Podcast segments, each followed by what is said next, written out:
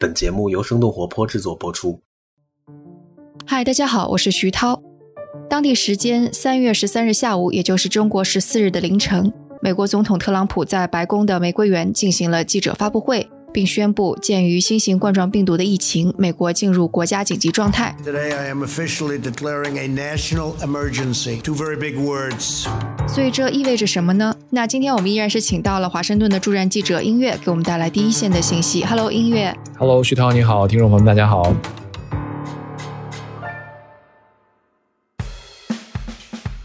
欢迎来到生动活泼传媒旗下《硅谷早知道》第四季。这个世界因科技创新而巨变。那就请和我们一起在最前线观察科技创新所带来的变化、影响和机遇。这个发布会到底是有多突然？因为我们知道，两天前其实他刚刚进行了一个全国的在线演讲，对吧？对，我觉得“突然”这个词或者是这个问题问的挺好的，因为确实这个特朗普的发布会很多时候都是突然决定。我们今天也是应该是上午或者中午的时候，特朗普是在 Twitter 上突然发了一条消息，说他下午三点钟要开发布会。就是这个消息，在他发了 Twitter 之后，有很多美国主流媒体就把它当成新闻来报了。所以我觉得这点也能够看得出来，确实之前他没有跟任何人透露过这个想法，突然间决定要开。从他透露出这个消息之后，美国媒体就开始纷纷的揣测他到底要干嘛，然后就推断出他可能是要宣布美国进入国家紧急状态。那下午发布会果然，他就是正式宣布美国现在是在应对新冠疫情的时候是要进入紧急状态中了。但才两天过去了，所以这两天当中发生了些什么？我觉得未必这两天，我觉得更多的这一段时间吧。啊，我记得在最开始华盛顿州刚出现第一个案例的时候，当时美国白宫的论调就是对大家来说这个风险很低，我们在严格的管控，我们在这个怎么样隔离什么的。但是我觉得从整个的，甚至觉得可能肉眼可见的白宫去升级措施，就是从这周一开始股市大跌到熔断之后，我们看到整个的这个白宫方面各方面的措施都在加强。然后特朗普前两天的那个全国的电视讲话。com 他其实呃宣布了对欧洲的这个禁止这个入境的政策，但之后这一点的争议也很大，而且他那个讲话并没有起到特别明显的提振市场的效果，所以在今天呢，他又是推出了一系列的这个，包括进入紧急状态之后，其实是可以让美国释放出五百亿美金的资金去应对疫情，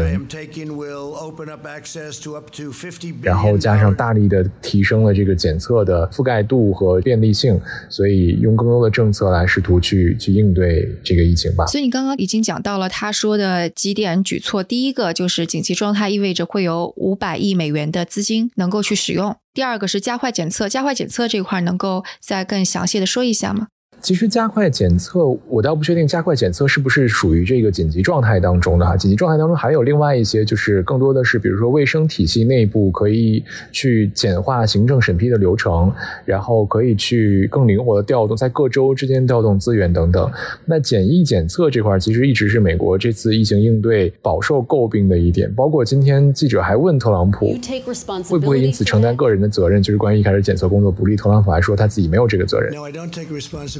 但是之前的问题就是在于检测试剂不够，导致很多的疑似病例无法得到确诊，然后没有办法隔离。那现在呢，是美国是最近这一两周的时间吧，大力的去加强检测试剂的发放。然后现在呢，今天是特朗普宣布和像呃一些美国的一些大型超市、连锁超市这样的机构，去比如说用他们的停车场来设置临时的检测点。应该是韩国吧，也做了这种叫 drive through，就是开车进去，然后不下车。然后直接去完成检测，这样也是减少检测过程可能带来的交叉感染的风险。所以这个是今天宣布的关于检测方面的这个一个新的东西。还有一些包括像最近因为新冠疫情出来之后，很多人的学业受到了影响。特朗普今天是说宣布免除这个学生贷款的利息。还有就是今天是呼吁那些老人院减少非医疗目的的外来拜访，也就是说，因为新冠疫情其实对老年人的风险是会相对来说更大一些的，所以现在美国也是加紧这些老人聚集的机构的看护和照顾的措施，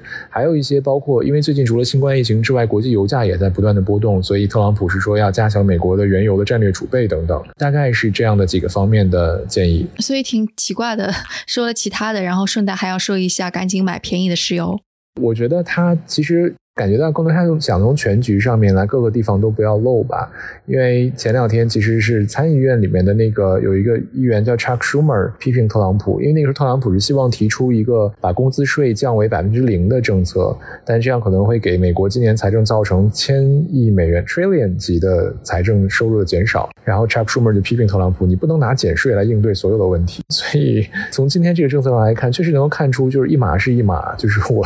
灵活提高灵活性归提高灵活。性，然后我加强检测归加强检测，我免除学生贷款利息归这个免除，然后我油价归油价等等。确实，我觉得跟之前相比，可能会。就是条理清晰了一点，不是想就是用单纯的在意经济方面的问题。还有一些措施好像还要经过国会那边的批准，对吗？我是看今天下午佩洛西和特朗普之间其实达成了一系列的一揽子的这个协议，但我还没有来得及看具体里面的内容。但是确实就是在这样的一种体系，我觉得可能国家进入紧急状态之后，可能能够在行政审批上有一定的简化。但是没没错，国会也是介入到整个的疫情防控事情当中的。我看了一下这个救援计划，可能就包括员工隔离期间。依然会需要有工资。然后包括就是有更多的人可以，即使是没有保险，可以免费得到测试等等这些，但这些就需要得到国会的批准。关于没有医疗保险的人，测试费用谁来出？这个之前有很大的争议。我记得今天是看到一条推送，好像是说这部分人的这个检测费用也可以被 cover 掉。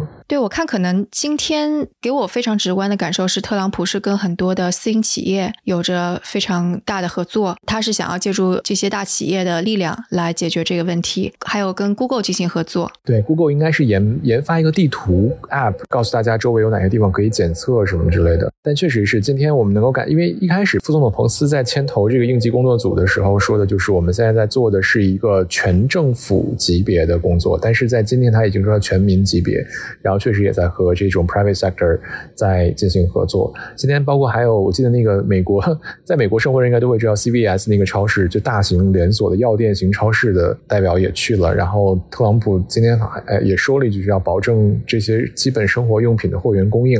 因为现在在美国确实也出现了一定程度的抢购的现象。所以今天的这个记者发布会，首先它是线下的，其次就特朗普以及副总统彭斯，还有你刚刚说的 CVS 的负责人也都有去。对，其实很多人都在，包括特朗普在，彭斯在，然后卫生部长在，然后美国国立卫生院的专家也在，然后还有很多的企业的代表，不光是 CVS，我记得印象中好像还有一些就是医疗用品供给的一些企业的代表也在，所以是一个非常大规模的一个团队。而且今天的记者会并不是在新闻发布厅里面进行，而是在白宫的玫瑰园当中进行，是一个室外的场所，整个的这个站台也会更大一点。我觉得可能也是为了方便站下这么多人吧。所以我们上次还在猜测说，是不是为了避免接触。处，所以线上的，但今天这样看来，就完全不是因为这个理由。我们之前在节目里面讨论过，大家都很担心里面的风险，因为进那个白宫发布厅，没有人戴口罩，也没有人检测过体温，然后那个里面真的跟挤晚高峰地铁一样的人挤人，所以其实是风险很大的。然后今天大家听到是在那个白宫的玫瑰园一个室外的环境，就都松了一口气。然后包括特朗普最近也是，之前是见巴西总统代表团的时候，现在应该是代表团里面已经有两个人确诊患有新冠病毒了。大家很担心特朗普他自己是什么样的状况。今天特朗普自己也说，说我又没症状，然后我也没有跟这些人有过近距离接触，所以没事儿的。但是特朗普说可能吧，未来会接受一下检查，但不是说是因为担心最近的这些案例，就他的那种表述等等。但是这一切现在也就是今天说起来这个事情也没有什么确凿的这个结果出来。在之后那个接受记者提问，记者们主要关心的是哪些问题呢？我觉得分为很多种吧。最主要的可能美国记者关注的就是一开始美国这个应对疫情是否存在着滞后不当，就是属于问责式的问题。那特朗普怎么回答这个问责？特朗普他自己就说我不承担任何的责任，然后下面记者就追问，但这是你的政府啊，等等，反正就是有来有回的这样的一种一种争论。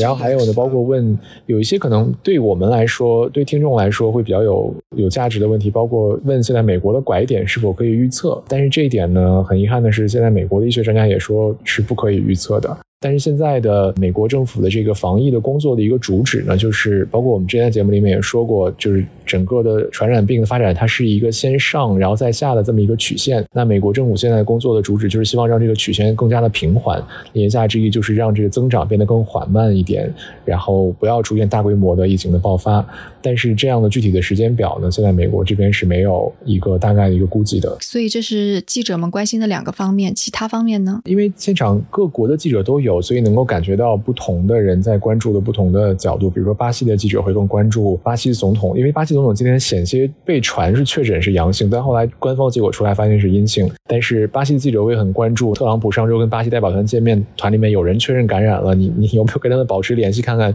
风险到底是多少？然后美国记者更多的就关注一些，一个是关于这个之前的工作是不是存在疏漏，还有一个是关于未来的这个检测到底能够执行到什么样的地步，包括现在说的这个 drive through 的这个检测，然后包括一些具体的，比如政府工作的时间表等等。反正确实各家媒体有各家媒体的关注点吧。中国媒体有进行提问吗？中国媒体有，主要是说的是就是中国在疫情控制方面取得的一些成就，包括是有，我记得是有记者问，就是因为特朗普之前是美国出现疫情之后不久就宣布对中国实施这个入境管制，凡是在入境前十四天去过中呃去过武汉还是去过湖北的非美籍人士就不许入境了。今天有记者问这个什么时候会取消，但特朗普说这个整体上还是要看疫情的全球的发展的情况。嗯，所以现在中国的媒体主要的关注的还是跟中国相关的话题吧。那现在既然特朗普已经宣布了美国进入国家紧急状态，那他这个宣布完了之后，我们能够看到一些什么反应吗？那就是各家媒体开始纷纷的来解读接下来的这个呃执行的工作会怎么样了之类的。但是因为从回来之后，我还没有来得及看美国媒体有什么样的反应。但是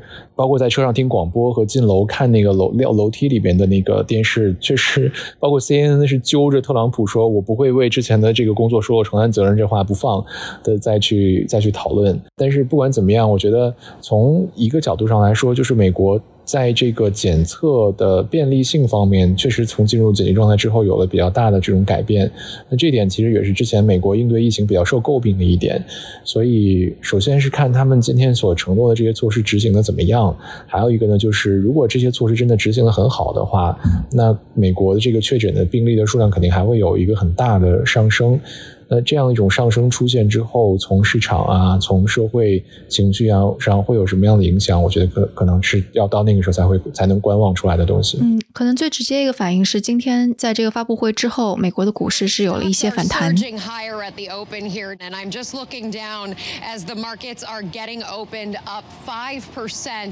这可能也相当于是总算从这些黑天鹅当中看到了一丁点儿的好消息。但是我觉得也是不要忘，因为周一的时候的股票。跌到熔断，其实也是从这个，也是针对疫情的当时的最新的动态所产生的一种反应。所以那个时候也没有人会想到下一步会怎么走。但同样，我觉得今天虽然说这个特朗普发布会上发布了一些消息，可能提振了市场，但是这个疫情并不会说从此就被控制住了。所以接下来的股市还会面临什么样的情况？我觉得还是得看接下来疫情在美国被控制的如何吧。本周末本来民主党的总统参选人拜登和桑德斯会有一个辩论，但现在看来是，即使如期举行的话，也是没有观众的了，对吧？对，而且我今天看，应该是路易斯安那州好像已经把初选推迟了，就是为了去避免大规模的人员聚集。所以这也意味着，可能接下来总统大选不确定因素会非常非常的多。对，我觉得其实可能很少会有人一开始就能意识到这样的一个新冠疫情会对美国大选都产生影响，因为毕竟美国大选是到年底的事情了。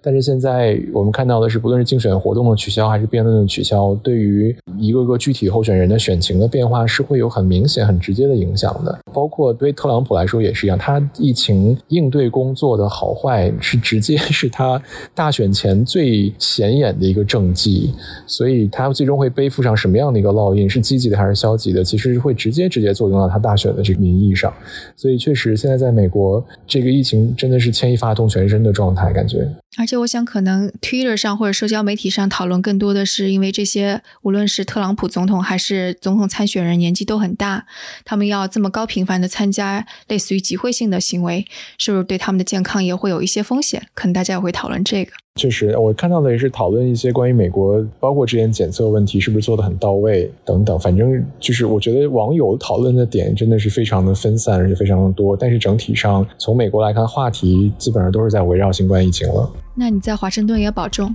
谢谢，多谢今天给我们带来这些前沿的信息。今天的节目就到这里。本期节目也感谢我们在硅谷的丁教达恩，他帮助了我进行这次节目的准备和采访。也感谢我们团队的迪卡布里辛和 Luke，他们在最短的时间内完成了节目后期制作。还感谢小爱，他牺牲了周末的时间完成了最后节目的上传。请大家也在您所喜爱的音频平台上订阅《硅谷早知道》新的一季，关键词是《硅谷早知道》第四季，或者帮我们点赞打分。如果觉得节目有价值，也请转发给您一两位朋友们。也请大家继续关注我们之后的报道。我们下次节目再见。